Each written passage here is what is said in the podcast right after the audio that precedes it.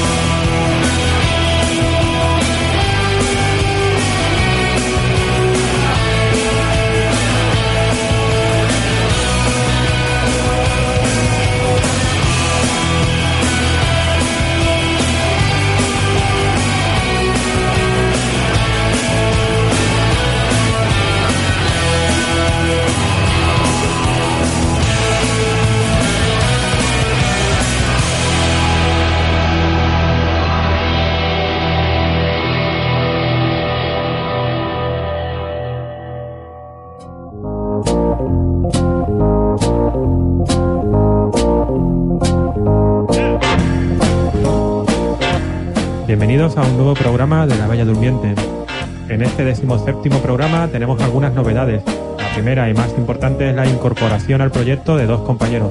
Buenas, ¿qué tal? ¿Cómo estáis? Buenas, ¿qué tal? Hola. Con esto esperamos poder darle una periodicidad más estable al programa y más y mejores contenidos. Otra novedad es una sección de noticias donde haremos un repaso a, a las cuestiones y acontecimientos más importantes de los últimos días.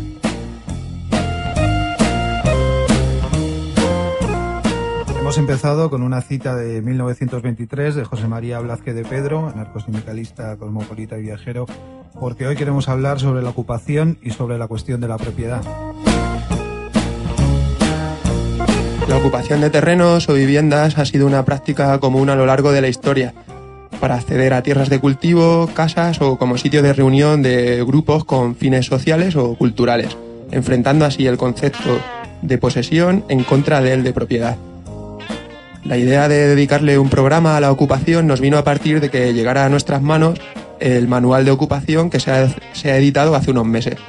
Hoy le echaremos una ojeada y nos acercaremos a Madrid para hablar con los compañeros de la oficina de ocupación.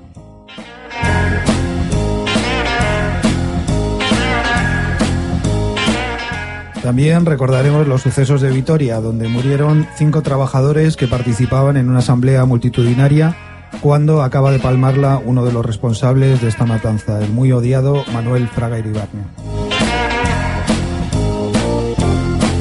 Continuaremos repasando algunas noticias de los últimos días y cerraremos algunas reseñas con algunas reseñas en la edición alternativa.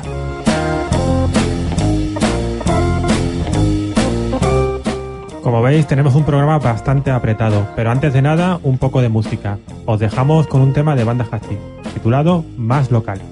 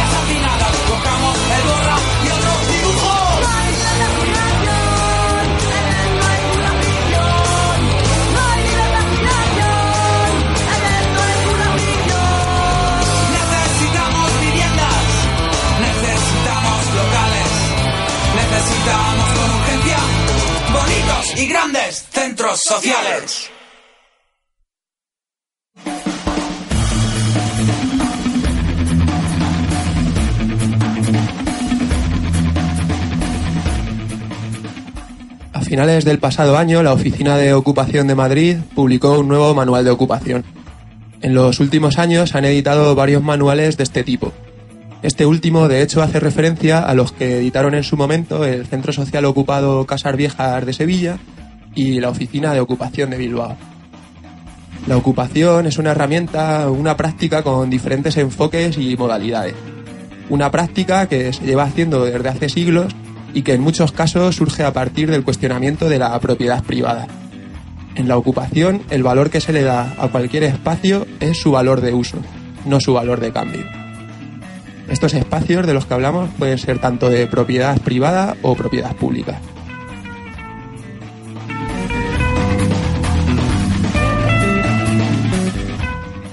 Ocupar puede responder a satisfacer necesidades vitales como las de un sitio para vivir o un terreno en el que poder cultivar para comer.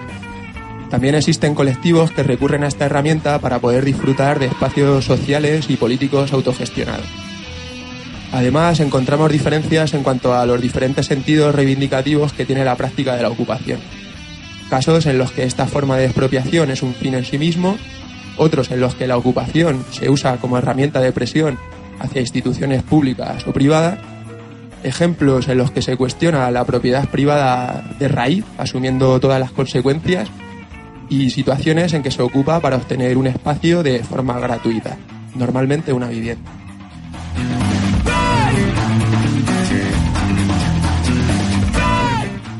Según el Instituto Nacional de Estadística, en Granada había más de 20.000 viviendas vacías en 2008. Este es un estudio que tiene sus carencias, pero que nos puede servir para tener una medida aproximada del número de viviendas vacías en la ciudad. Además, recientemente se publicaban en el país algunos datos del último estudio que ha realizado el INE. Según este artículo, en 10 años se han pasado de 3 millones de viviendas vacías a 6 millones aproximadamente un 20% de los inmuebles residenciales censados en el Estado.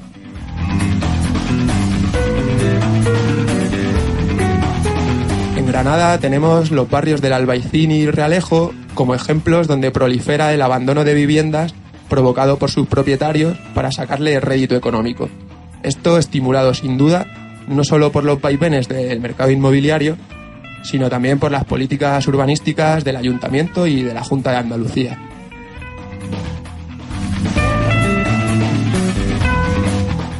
Esto ha producido la gradual desaparición de los alquileres de rentas bajas, la sustitución de viviendas por negocios, el encarecimiento del precio de la vivienda y cambios en la configuración de la población del barrio.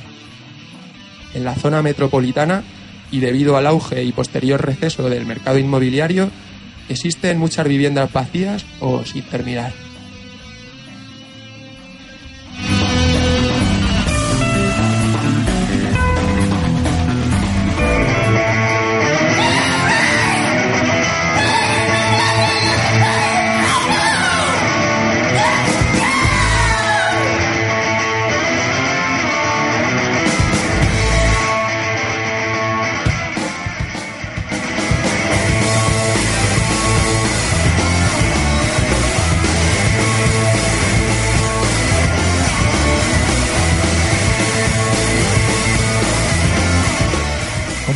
Comentábamos antes, la Oficina de Ocupación de Madrid acaba de publicar este manual. Vamos a hacer un pequeño repaso de los puntos que tocan. Los preliminares o tú solo no puedes, con amigos sí.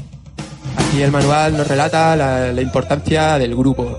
Nos dan consejos de cómo recoger información y cómo buscar las viviendas que estén vacías y deshabitadas.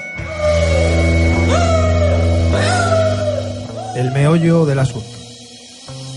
Cuestiones como el plan de entrada, pipeos de vivienda, cerraduras, material para entrar en una vivienda.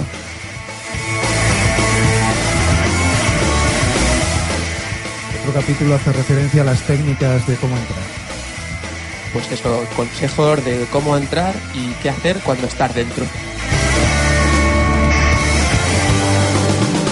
Manos a la obra algunos consejos para los que no somos tan manitas de cómo acondicionar el sitio, la luz, el agua y chapuzas necesarias para rehabilitar la vivienda.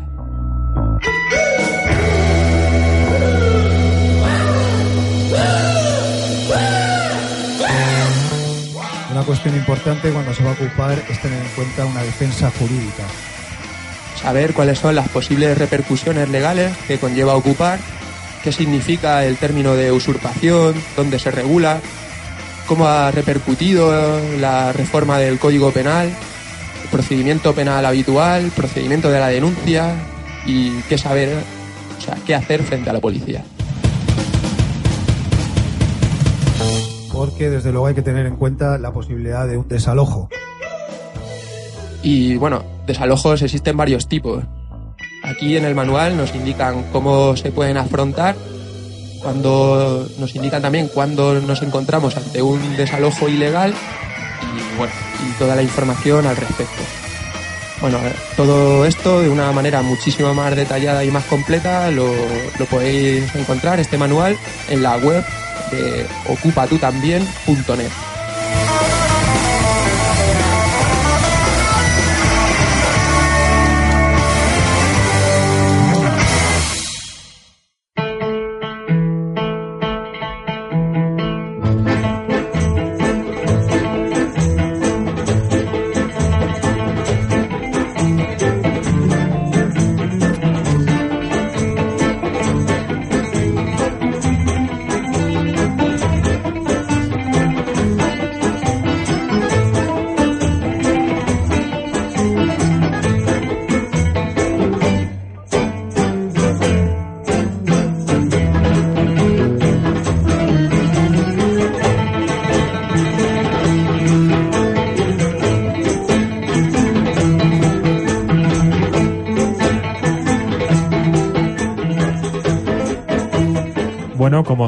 antes, vamos a intentar llamar a los compañeros de la oficina de ocupación a ver si nos pueden hablar de esta edición y del trabajo que están haciendo en la oficina.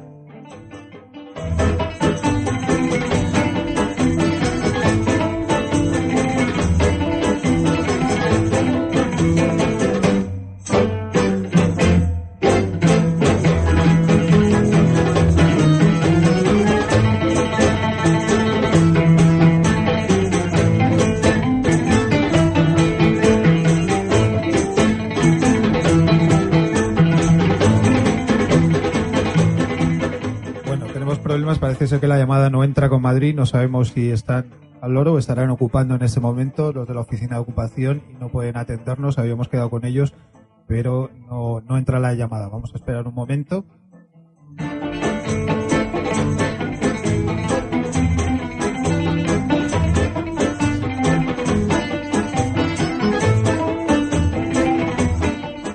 Bueno, no hay posibilidad de contactar con Madrid y con la oficina de ocupación, pero tenéis el manual para acudir a él. Eh, sí, os recuerdo la dirección de la web, que ahí está el manual para descargarse, que es ocupatutambien.net. Este, este manual también lo podéis encontrar en algunas librerías eh, a un precio de 3,50 euros. Si estáis en Granada, pues recordamos que tanto en la Biblioteca Social El Manosquero como en la librería Bacacay hay copias del manual.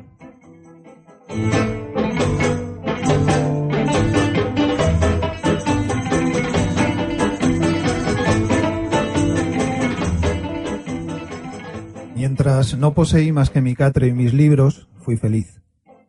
Ahora poseo nueve gallinas y un gallo y mi alma está perturbada. La propiedad me ha hecho cruel. Siempre que compraba una gallina, la ataba dos días a un árbol para imponerle mi domicilio, destruyendo en su memoria frágil el amor a su antigua, a su antigua residencia. Remendé el cerco de mi patio con el fin de evitar la evasión de mis aves y la invasión de zorros de cuatro y dos pies.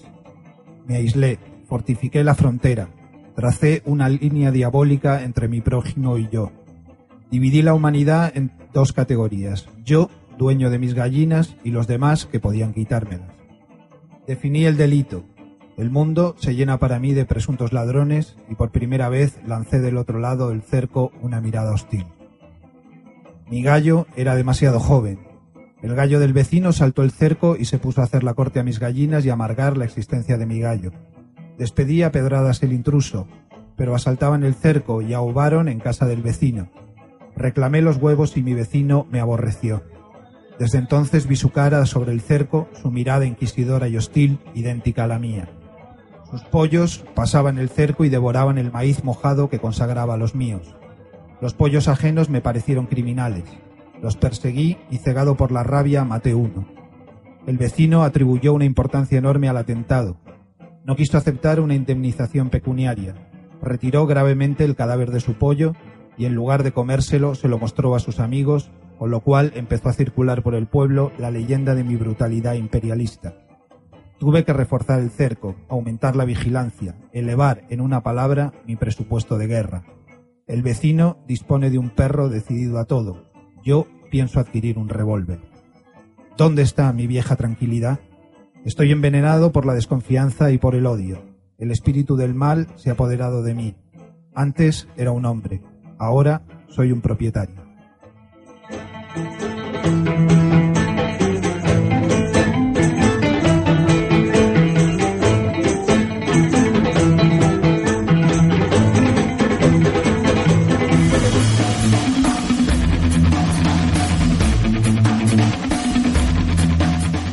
Cuento se llamaba Gallinas, de Rafael Barrett, un autor eh, olvidado durante un siglo, recuperado recientemente. Hay un libro editado por Pepitas de Calabaza hace poco que se llama Moralidades Actuales, que os recomendamos desde aquí.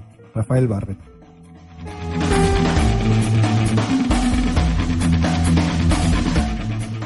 Bueno, pues aunque no hayamos podido tener la entrevista con la gente de la Oficina de Ocupación de Madrid, vamos a hacer ahora un pequeño repaso sobre la situación de la ocupación en Granada ahora y en los últimos años.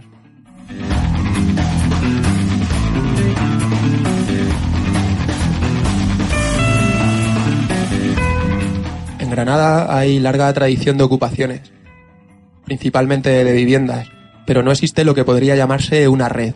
Hay cierta dispersión y poco contacto entre unas y otros. Normalmente se ocupa solo para conseguir una vivienda gratuita sin un sentido reivindicativo mayor. Por lo que conocemos, no hay mucho conocimiento entre la gente que ocupa de las cuestiones que se plantean en el manual, principalmente las repercusiones legales y cómo afrontarlas.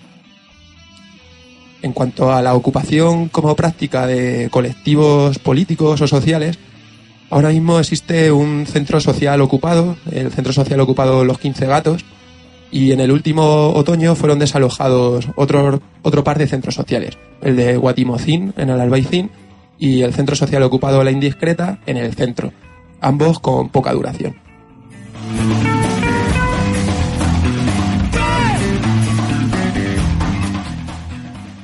También hemos tenido hasta hace un tiempo el caso de la Casa del Aire, inmersos ahora en un proceso judicial. Otros ejemplos podrían ser la lucha vecinal de la Casa Cuna en 2007, que podría ser un caso típico de especulación de la propiedad, haciendo en el que la propiedad hace caso omiso del mantenimiento de la vivienda con la intención de expulsar a los inquilinos. Este, este tema de la casa cuna terminó con un pacto temporal entre vecinos, junta y propiedad. Otros casos que tenemos es el del centro social ocupado La Fábrica de Sueños, un centro social que tuvo dos etapas, una en el centro y otra en el Realejo. Fue desalojada en 2008, durando un año aproximadamente.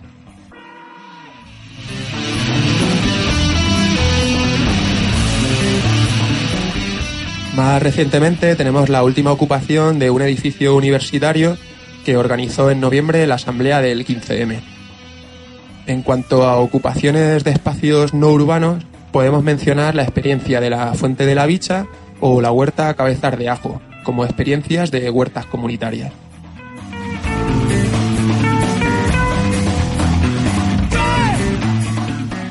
Decir que actualmente existe una oficina de ocupación en Granada, está en el centro social ocupado Los 15 Gatos, y por lo que sabemos hasta ahora han creado un fondo de material de ayuda a la ocupación. Se reúnen en asamblea los 15 gatos, pero no hemos tenido la oportunidad de tener más información de momento. Pero bueno, ya sabéis que en el centro social podéis contactar con ellos. Además, se puede mencionar el grupo de desahucio surgido en las asambleas del 15M. Estos están más centrados en el tema de desahucios por el impago de hipotecas.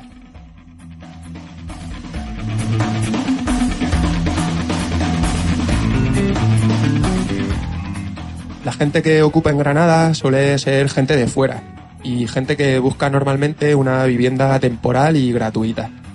Esto supone unos condicionantes que provocan que al no haber un discurso más o menos compartido, haya un escaso apoyo mutuo o relación entre la gente que ocupa.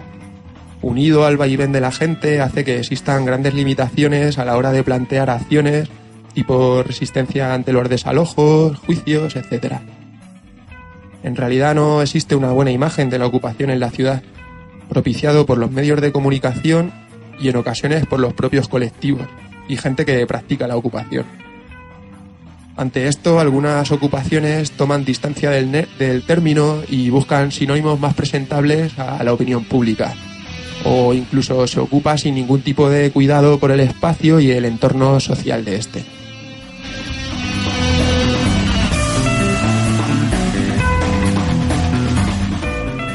En cuanto a los procedimientos legales aquí en Granada, pues decir que son bastante aleatorios.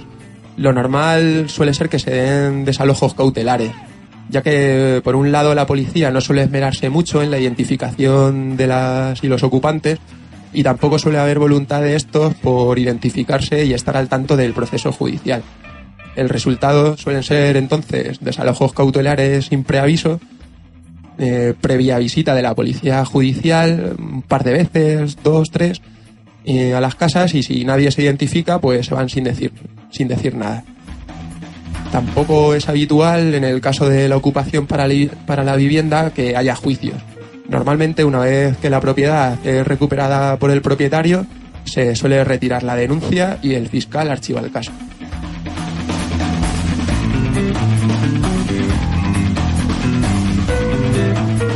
Bueno, hasta aquí este pequeño acercamiento a la ocupación. Hay mucho más que rascar en el tema y debates abiertos.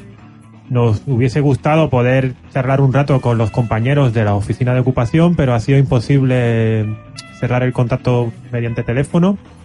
A ver si en otro programa o en el futuro podemos hablar con ellos.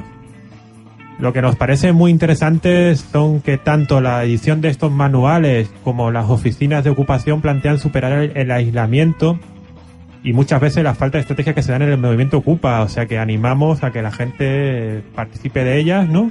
Y se encuentre para defender las ocupaciones. Claro, así se pueden solucionar situaciones, pues un poco como lo que se vive en Granada. Yo no sé si en otras ciudades, pero pero bueno, eh, veo al menos que a la gente que está ocupando pues le supone ciertas dificultades. Bueno, vamos a descansar con un poco de música y continuamos con el programa.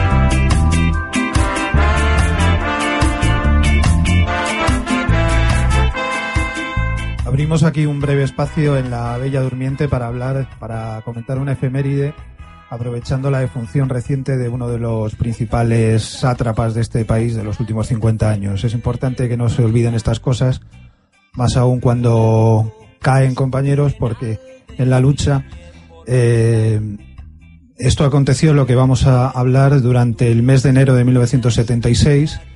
Unos 6.000 trabajadores iniciaban entonces una huelga en contra del decreto de topes salariales y en defensa de mejores condiciones de trabajo. Dos meses después convocaban por tercera vez una huelga general que fue masivamente seguida el día 3 de marzo. Ese mismo día la policía armada entró en la iglesia San Francisco de Vitoria, en la que estaba previsto realizar una asamblea de trabajadores y haciendo caso omiso de la decisión del párroco y del contenido del concordato, etcétera, que impide entrar a la policía en estos templos, pues combinó al desalojo. Apenas unos segundos después disparaba la policía gases lacrimógenos en un recinto cerrado y abarrotado de gente, creando indignación y sobre todo pánico. Los que salieron por delante medio asfixiados y con pañuelos en la boca fueron apaleados por los flancos y a los del frente les dispararon con metralletas y pistolas.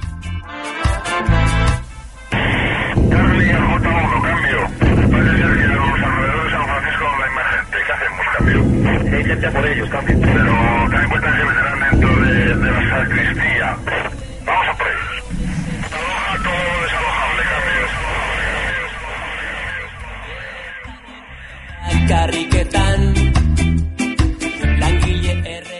Esto era un extracto de las comunicaciones policiales originales por Walkie en aquellos momentos. Podéis escuchar el resto de la intervención con frases como aquí ha habido una masacre, etcétera eh, reconocida por la propia policía, las, las colgaremos en, en, la página de La Bella Durmiente, que es labelladurmiente.radioalmaina.org. Bueno, la policía resolvió la situación que habían creado a tiro limpio, asesinando a dos obreros directamente en el lugar de los hechos, hiriendo muy gravemente a otros cuatro, de los cuales tres morirían posteriormente. Más de 60 heridos graves se cuenta, la mitad con heridas de bala y cientos de heridos leves. Ese sábado, el sábado siguiente, Manuel Fraga Iribarne, entonces ministro de Gobernación, junto a, con Rodolfo Martín Villa, ministro de Relaciones Sindicales, y el general Campano, director de la Guardia Civil, intentaban, visitando a los heridos, reducir el impacto de, de la decisión. Aquel jueves el secretario general del SPD de, la Socialdemocracia de, Alemana cancelaba la entrevista con Fraga, que participaba por entonces en una campaña diplomática para vender internacionalmente una reforma avalada por la, por la monarquía. Todavía prohibidos los derechos de reunión, manifestación y de huelga, los sindicatos, ilegales también, en enero convocaban huelgas en toda España. Tuvieron especial importancia en el cinturón industrial madrileño y en Vitoria. La respuesta del gobierno fue la habitual represión policial, que en Vitoria pues produjo cuatro manifestantes muertos, como hemos dicho, y varios centenares de heridos el 9 de marzo durante una carga antidisturbios. En vez de solucionar el conflicto, los altercados se multiplicaron y las huelgas generales de protesta se sucedieron durante varios meses, exigiendo amnistía, libertad sindical, democracia directa y rechazando las, las leyes reformistas. Fraga bramó entonces que la calle era suya y la actuación de las fuerzas policiales bajo su mando provocó numerosos muertos en la calle. Tampoco toleró que se abriese ninguna intervención para esclarecer la actuación de esa misma su policía en Vitoria y encarceló en cambio a varios dirigentes obreros. Durante el juicio militar que se celebró, ningún mando policial fue declarado culpable de la masacre y el caso fue sobreseído.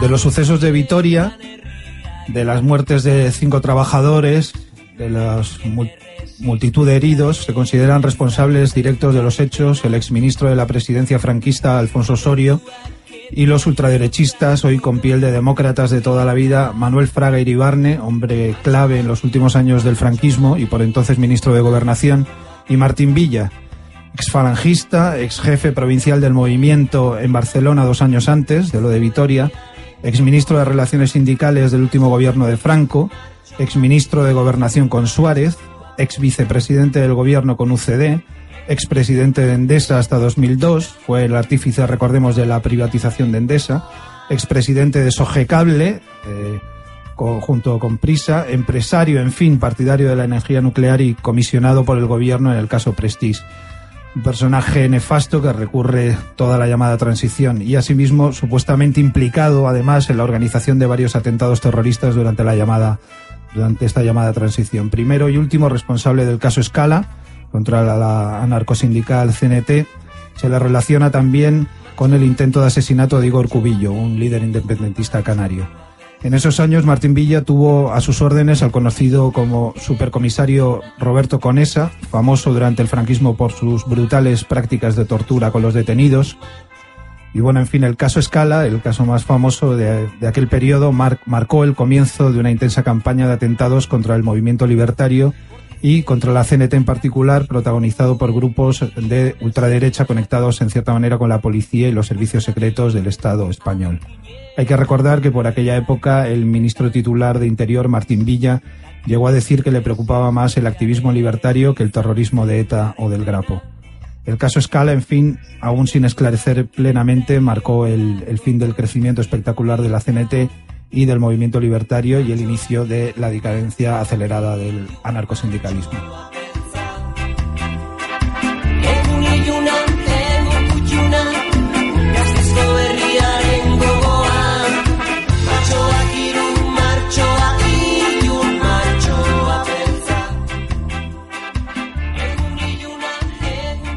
En cuanto al recientemente fallecido Manuel Fraga Iribarne, pues qué decir, murió el sátrapa convertido en padre de la democracia, pero nosotros no olvidamos. Aunque quitaran todos los recuerdos de la Dirección General de Seguridad de la Puerta del Sol, la memoria es perseverante. Ahí mismo en Sol está la memoria de los que Fraga ayudó a asesinar. Nos dirigimos a él directamente y le vamos a decir que se muere, pero que nosotros no olvidamos. Te va a acompañar siempre nuestra memoria. Como cómplice de asesinos, franquista arrogante, la calle era tuya. Nuestro es el desprecio. Dijiste entonces que había que reprimir con mano dura en Vitoria y llenaste Vitoria de muertos. ¿Cuánta muerte te ha acompañado siempre? Desde que comenzaste tu carrera tras el alzamiento militar del 36, que siempre alabaste y cuyas muertes nunca condenaste.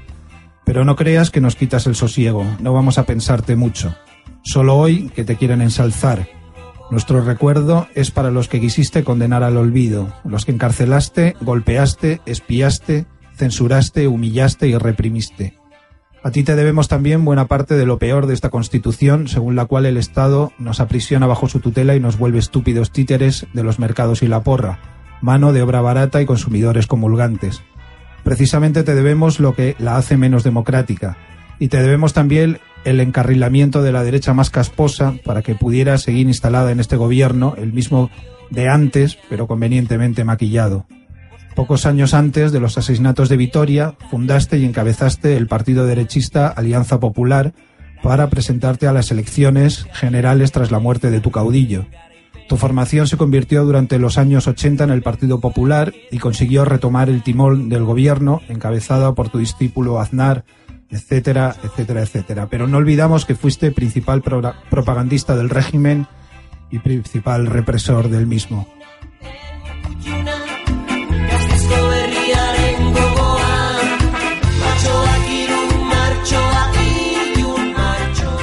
La defenestración y posterior fusilamiento de Joaquín Grimao y las ejecuciones por garrote vil de los anarquistas Granado y Delgado cuentan con el visto bueno de Manuel Fraga en el Consejo de Ministros.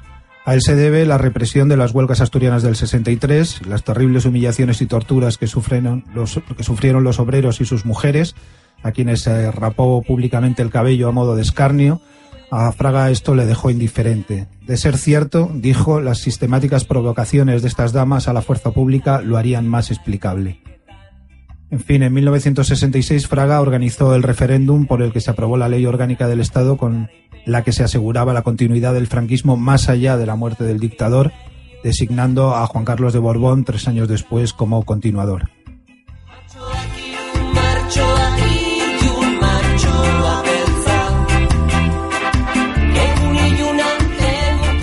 Ahí no quedó todo, porque el 17 de enero del 69 eran detenidos en Madrid cuatro estudiantes acusados de haber repartido propaganda contra el régimen.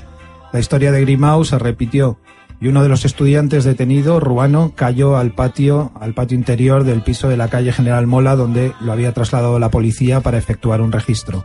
Murió en el acto. Hay huelgas en toda España y en Granada tres obreros de la construcción fueron alcanzados por balas de la policía. Según Fraga, la fuerza pública había disparado al aire.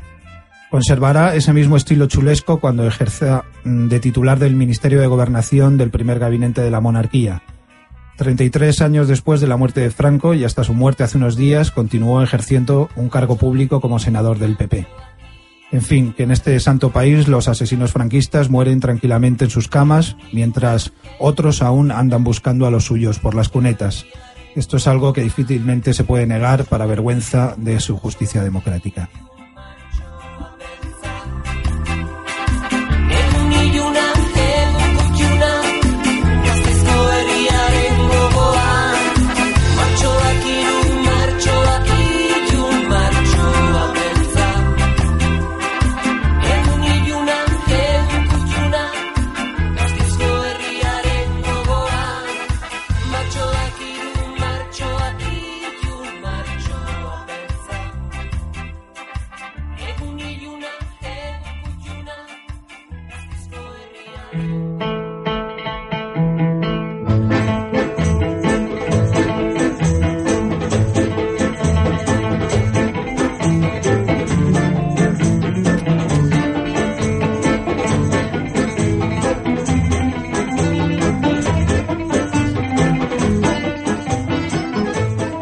Bueno, pasamos ahora a la nueva sección de noticias donde repasaremos mm, las últimas acontecimientos que sucedido estos últimos días.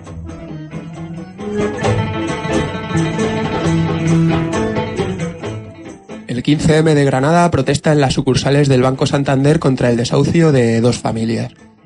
El pasado 30 de enero, más de 100 personas han acudido a la protesta convocada por el grupo Stop Desahucios del 15M de Granada en las sucursales del Banco Santander de Recogidas 13 y Gran Vía. Esta concentración de solidaridad con dos familias en riesgo de desahucio ha servido para pedir a la entidad una solución para ambos casos, tras negarse en varias ocasiones a la búsqueda de acuerdos. Aunque en un principio la concentración comenzó a las 11 de la mañana en la sucursal del Banco Santander de Recogidas, la presencia de efectivos policiales en la puerta obligó a esta a trasladarse al edificio de entrada eh, de esta entidad en Gran Vía, donde bajo el lema Este banco estafa, engaña y echa a la gente de sus casas, se han entrado al interior para corear otras frases contra los desahucios, la élite banquera o los indultos a sus directivos. A pesar de que no se han registrado incidentes, la Policía Nacional ha procedido a la identificación de un miembro de la protesta dentro de la sucursal, hecho que se repite en casi cada acción que se lleva a cabo y que el 15M denuncia desde hace tiempo.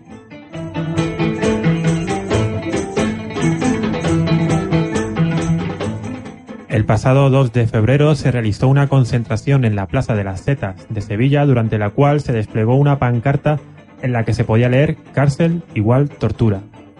Con esta acción se pretende sensibilizar acerca de la tortura sistemática que supone la institución penitenciaria, de su ineficacia como método de reinserción social y de los malos tratos físicos y psicológicos hacia las personas presas, tal como evidencian las 78 denuncias de torturas según el último informe de la Coordinadora de la Prevención de la Tortura.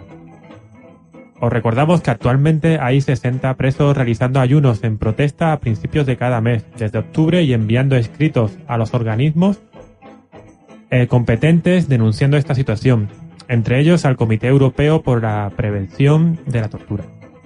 Esta acción se enmarca en la Semana de Acciones Descentralizadas que, se, está llevando a cabo del 30 de enero al 5 de febrero en apoyo a la campaña contra la tortura y malos tratos en prisión en la que también han aparecido pancartas en diferentes puntos de la ciudad de Sevilla y se han decorado las 400 bicicletas o 400 bicicletas del CEBICI, Servicio de Bicicletas Público de Sevilla, con pegatinas. Os animamos a difundir y apoyar la campaña contra la tortura y los malos tratos en prisión. Cuantos más seamos haciendo frente a sus abusos de poder, más fuerza tendremos para defendernos. Hagamos, ver, hagamos ver a los carceleros y a los altos funcionarios responsables de estos centros, donde la tortura es el día a día, que aquí fuera hay gente consciente de lo que ocurre tras los muros y que está dispuesta a romper el silencio y el miedo que les permite ocultar la realidad y gozar de impunidad.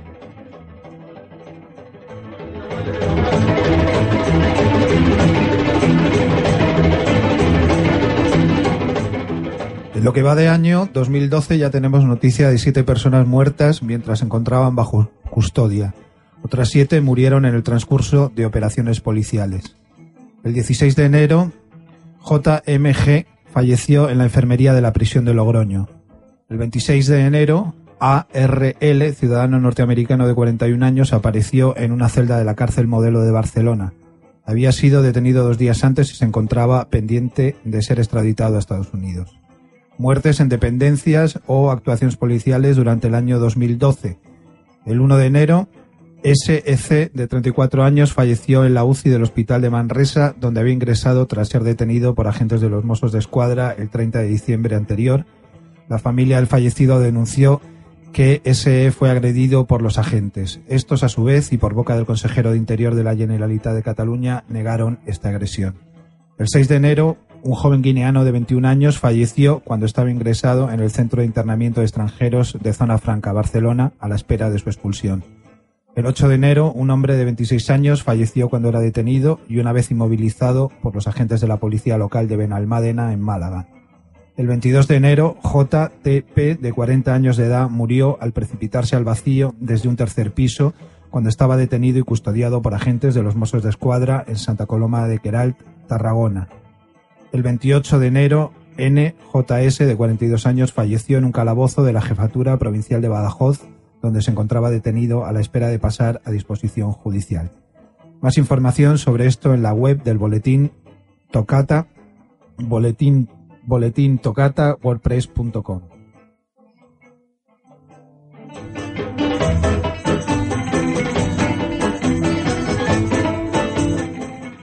Allanamientos y detenciones en toda Italia.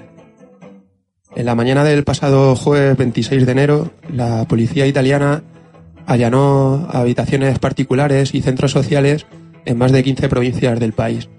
Esta maniobra represiva, bajo el mando de la Fiscalía de Turín, está dirigida contra el movimiento NOTAP, o sea, contra el movimiento que desde hace años se opone a la construcción de la línea ferroviaria de alta velocidad entre Italia y Francia. Concretamente por los sucesos de julio del pasado año, luego del desalojo de la Libera República de la Madalena en el contexto de una multitudinaria manifestación en la que muchos policías resultaron heridos. Hay por lo menos más de 30 personas que están en prisión y otras tantas bajo diferentes medidas cautelares. El 28 de enero, dos días después, 10.000 personas se manifestaban bajo la nieve en Turín en solidaridad con los detenidos y detenidas, demostrando que la represión no va a parar la lucha contra el TAP en el italiano Valle de Susa.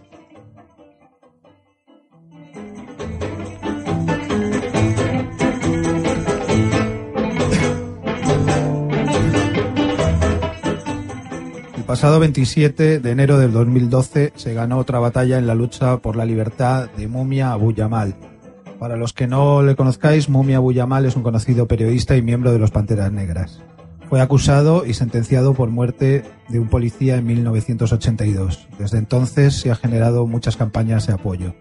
El pasado 7 de diciembre su sentencia de muerte se canceló definitivamente y fue encerrado en unidades de aislamiento conocidas como huecos bajo peores condiciones de las que tenía en el corredor de la muerte, donde permanecía hasta entonces. Pero gracias a la presión ejercida por miles de personas en el mundo, las autoridades por fin abandonaron sus pretextos para aislarlo y ordenaron su traslado a población general. Esto fue solo unas horas después de que activistas de Filadelfia viajaran al penal de Camp Hill cerca de Harrisburg, Pensilvania, el jueves pasado para oponerse a su aislamiento ante la oficina del director de prisiones. Entregaron 5.500 firmas y levantaron una demanda con el relator especial sobre la tortura de la ONU, Juan Méndez. Para Mumia esto es un momento muy especial. Por, la, eh, por primera vez en casi 30 años podrá abrazar a sus seres queridos durante una visita y debe tener condiciones mucho menos restrictivas a partir de ahora. Sin embargo, se hace un llamamiento a seguir luchando por su libertad total. El 24 de abril, en su 58 cumpleaños, se tiene planeada una ocupación del Departamento de Justicia en Washington y otras actividades a nivel internacional, donde se exigirá la libertad de Mumia y de otros y de todos los y las presos políticos eh, eh, de cara al fin del encarcelamiento masivo y al cierre de las unidades de tortura. Podéis encontrar más información sobre el caso de Mumia en la web freemumia.com.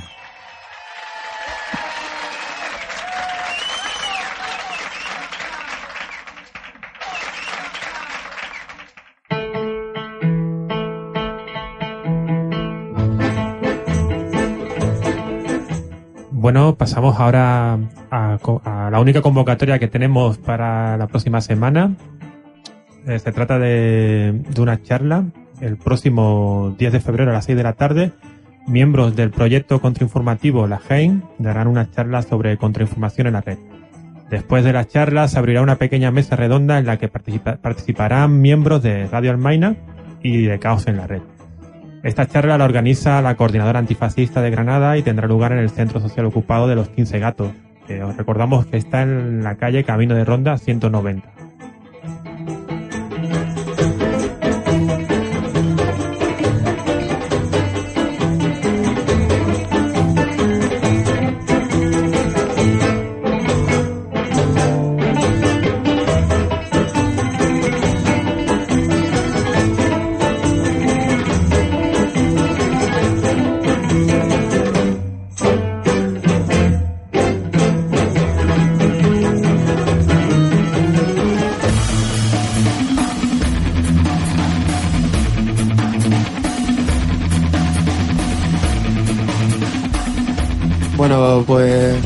Ahora al apartado de reseñas editoriales y para empezar vamos a hablar de la memoria de las jornadas contra la especulación urbanística celebradas en mayo de 2010 en Granada.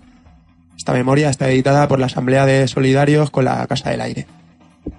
En esta revista tenemos un análisis sobre la ciudad capitalista, qué es, cómo ordena el territorio y qué impactos y dinámicas se derivan de este modelo de ciudad análisis realizado a nivel general y también enfocado a Granada. En otro apartado se relatan las experiencias de la lucha frente a la especulación urbanística de los colectivos que participaron en estas jornadas. La revista tiene 48 páginas y cuesta un euro con 50.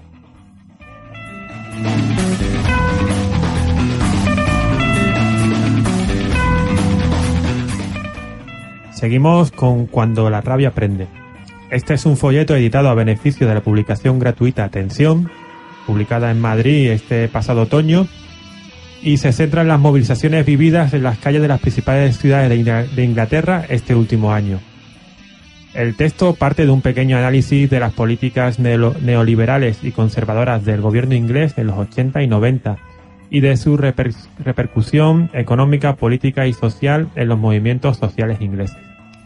Este análisis lo enlaza con las diferentes movilizaciones, protestas y disturbios ocurridos el último año. Relata algunos de estos hechos, los objetivos y causas de las protestas, así como el trato de los medios de comunicación, las reacciones de la clase política y las fuerzas de seguridad, y los objetivos de estas protestas. Este folleto tiene 22 páginas y cuesta 1,30 euros.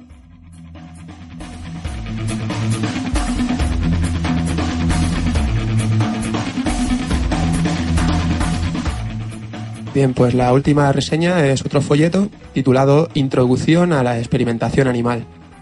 Es un folleto anónimo publicado en Madrid este otoño, que como su nombre indica analiza la situación de la experimentación an- animal en el Estado español y en Europa.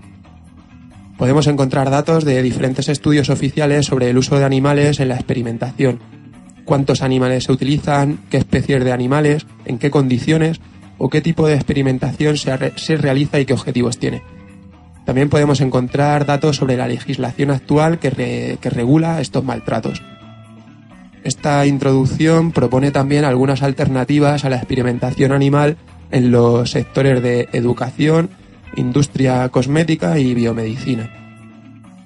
Para terminar, eh, lo hace con una crítica a la experimentación animal y cómo se puede luchar en su contra.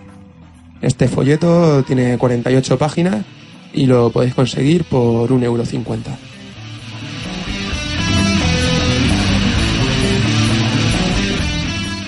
Bueno, pues estas publicaciones las podéis conseguir aquí en Granada, en la Biblioteca Social Hermanos Quero, que está en la calle de Acera del Triunfo número 27, o a través de su página web que es www.bsquero.net.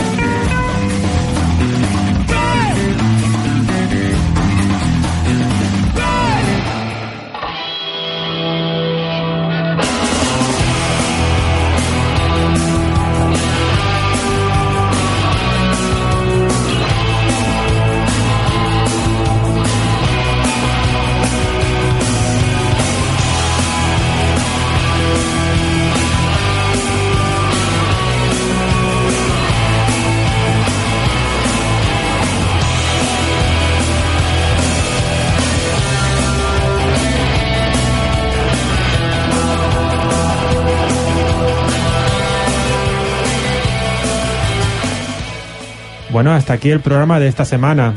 Eh, bueno, ¿queréis comentar algo antes de terminar? Eh, ¿Qué os ha parecido este primer programa? ¿Qué queréis? Me ha parecido muy variado y solo quería mandarles una colleja a los compañeros de la Oficina de Ocupación de Madrid que no han podido coordinarse para, para atender nuestra llamada que les habíamos convocado hace días y bueno, en fin, entre que unos solo podían a una hora y otros podían a una hora más tarde, no hemos podido entrar con ellos y nadie nos ha atendido. Pero para otra, y podéis acudir al manual que os da indicaciones muy pertinentes. Muy bien. Pues nada más que decir. Bueno, os recordamos nuestro contacto por si queréis enviarnos cualquier tipo de recomendación, de crítica, que es radio.labella.gmail.com y nuestro blog que es labelladurmiente.radioalmaina.org. Os recordamos que salimos todas las semanas en el 107.2 de la FM Granadina y, y que podéis escuchar programas anteriores en nuestro blog. Poco más, nos vemos en 15 días. Salud y revolución.